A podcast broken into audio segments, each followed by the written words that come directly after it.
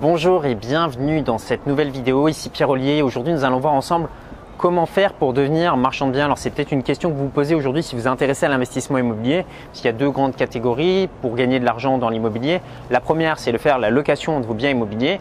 L'autre façon de gagner de l'argent, c'est d'acheter des biens immobiliers pour les revendre. Alors, qu'est-ce que c'est qu'un marchand de biens?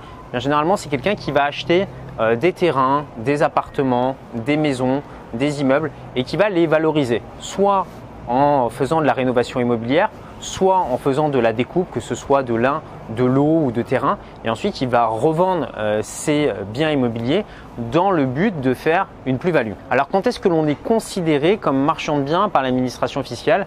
Il y a deux critères. Le premier, c'est le caractère répétitif, c'est-à-dire que vous faites régulièrement euh, des opérations d'achat-revente. Et le deuxième critère, c'est que derrière, il y ait une intention spéculative, c'est-à-dire que vous gagnez de l'argent lorsque vous faites cette transaction. Quels sont les avantages que vous allez pouvoir retirer en devenant marchand de biens? Le premier, c'est que vous allez payer des droits de mutation qui sont bien inférieurs à ceux que paye un particulier. Donc les droits de mutation, qu'est-ce que c'est pour les vulgariser? Ce sont les frais de notaire.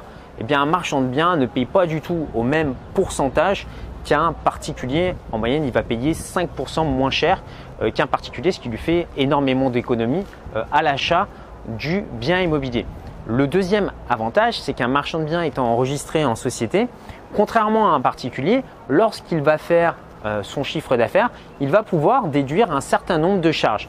Et comme vous le savez, vous n'êtes pas imposé sur votre chiffre d'affaires, mais vous êtes imposé sur vos bénéfices. Donc ça va lui permettre de ce côté-là d'optimiser sa fiscalité. Maintenant, évidemment, dans cette activité de marchand de biens, il n'y a pas que des avantages, vous avez aussi certaines obligations et certaines contraintes, notamment le fait de devoir vous acquitter donc de la TVA, mais également d'avoir une assurance donc garantie décennale et vous êtes responsable sur le bien que vous vendez. Euh, si vous le vendez donc à un particulier, pourquoi? Parce que vous êtes considéré comme étant un professionnel. Donc pour devenir marchand de biens, pas besoin d'avoir de diplôme particulier. Il vous suffit de vous rendre à la chambre de commerce et d'industrie, de demander euh, les documents et vous allez pouvoir créer votre société généralement, les marchands de biens vont choisir le statut de, SARL, de EURL, de SAS ou de SASU pour exercer leur activité. Alors vous vous demandez peut-être quelles sont les qualités pour réussir dans cette activité. Ben, je dirais que la première qualité pour devenir marchand de biens, c'est le fait de trouver de bonnes affaires, de bons deals et de s'assurer que ben, tout est OK en termes d'administratif, que ce soit euh, au niveau de l'urbanisme et au niveau de la responsabilité que vous allez pouvoir avoir sur ce bien. Un marchand de biens, pour avoir discuté avec beaucoup d'entre eux, vont accepter de faire des opérations à partir du moment où ils vont dégager un profit avant impôt de 30%. C'est pour vous donner un ordre d'idée sur les marges que les personnes peuvent générer. Donc, qu'est-ce que ça veut dire? Ça veut dire que si vous faites un deal en étant marchand de biens à 1 million d'euros, bah, le marchand de biens va vouloir, va vouloir générer au minimum 300 000 euros euh, de bénéfices avant impôt sur cette opération, sinon il ne va pas la faire. Deuxième qualité que vous devez développer, ben, c'est votre capacité à convaincre euh, les banques. Donc ce qu'il faut savoir, c'est que les banques aujourd'hui, pour accepter de financer les marchands de biens, vont leur demander d'avoir un apport généralement qui est de 20%. Et un marchand de biens, quand il fait des crédits immobiliers, c'est un petit peu différent euh, du particulier. Pourquoi? Parce que déjà, il va devoir rembourser son bien immobilier dans les 4 ans s'il veut continuer à bénéficier des avantages qu'il a eu au niveau des, des, frais de notaire, donc des droits de mutation.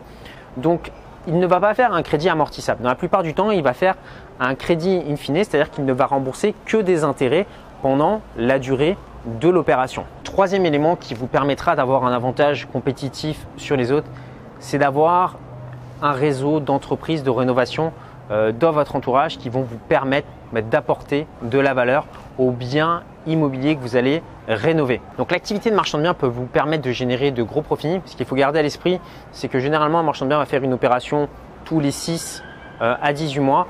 Et voilà, et votre quotidien, ça va être quoi? Ça va être les démarches administratives, allez voir votre banquier, allez vous renseigner au niveau de l'urbanisme, suivre votre révo de rénovation. Donc ce n'est pas du tout une activité qui est euh, passive, c'est une activité qui va vous demander beaucoup de temps, beaucoup d'énergie, mais qui peut vous permettre de générer de gros billets à la clé. Maintenant, vous vous demandez peut-être, vous, si vous êtes particulier et que vous n'avez pas forcément envie de devenir marchand de biens, comment est-ce que vous pouvez vous aussi réaliser des opérations d'achat-revente dans l'immobilier sans forcément être taxé sur la plus-value Eh bien, c'est très simple. Vous pouvez tout à fait acheter, par exemple, un logement dans l'ancien, faire rénover ce bien immobilier, y vivre quelque temps. en faire votre résidence principale. Et le fait de faire ça, si vous revendez ce bien bah, quelques mois plus tard, bah, vous ne serez pas taxé sur la plus-value. Alors attention par rapport à ça, parce que si vous faites ce type d'opération trop souvent, vous pouvez être requalifié en étant marchand de biens. Mais pour une personne qui souhaiterait juste faire une opération d'achat-revente, c'est une possibilité de se générer un bon billet pour pouvoir commencer à investir dans l'immobilier. Ce que je vous propose maintenant, c'est d'accéder à quatre vidéos de formation euh, privée dans lesquelles je vais vous montrer comment faire pour démarrer dans l'immobilier en partant de zéro. Je vais également vous montrer comment faire pour toucher 6 mois de loyer sans avoir à rembourser la banque. Je vous montrerai également comment faire pour optimiser votre fiscalité et on verra également dans cette vidéo comment faire des opérations d'achat-revente sans se faire taxer par l'État. Pour accéder, c'est très simple. Je vous invite à cliquer sur le petit carré qui s'affiche ici où vous retrouverez le lien juste en dessous dans la description. Moi, je vous envoie tous mes vœux de succès et je vous dis à très bientôt pour une prochaine vidéo. Prenez soin de vous. Ciao, ciao.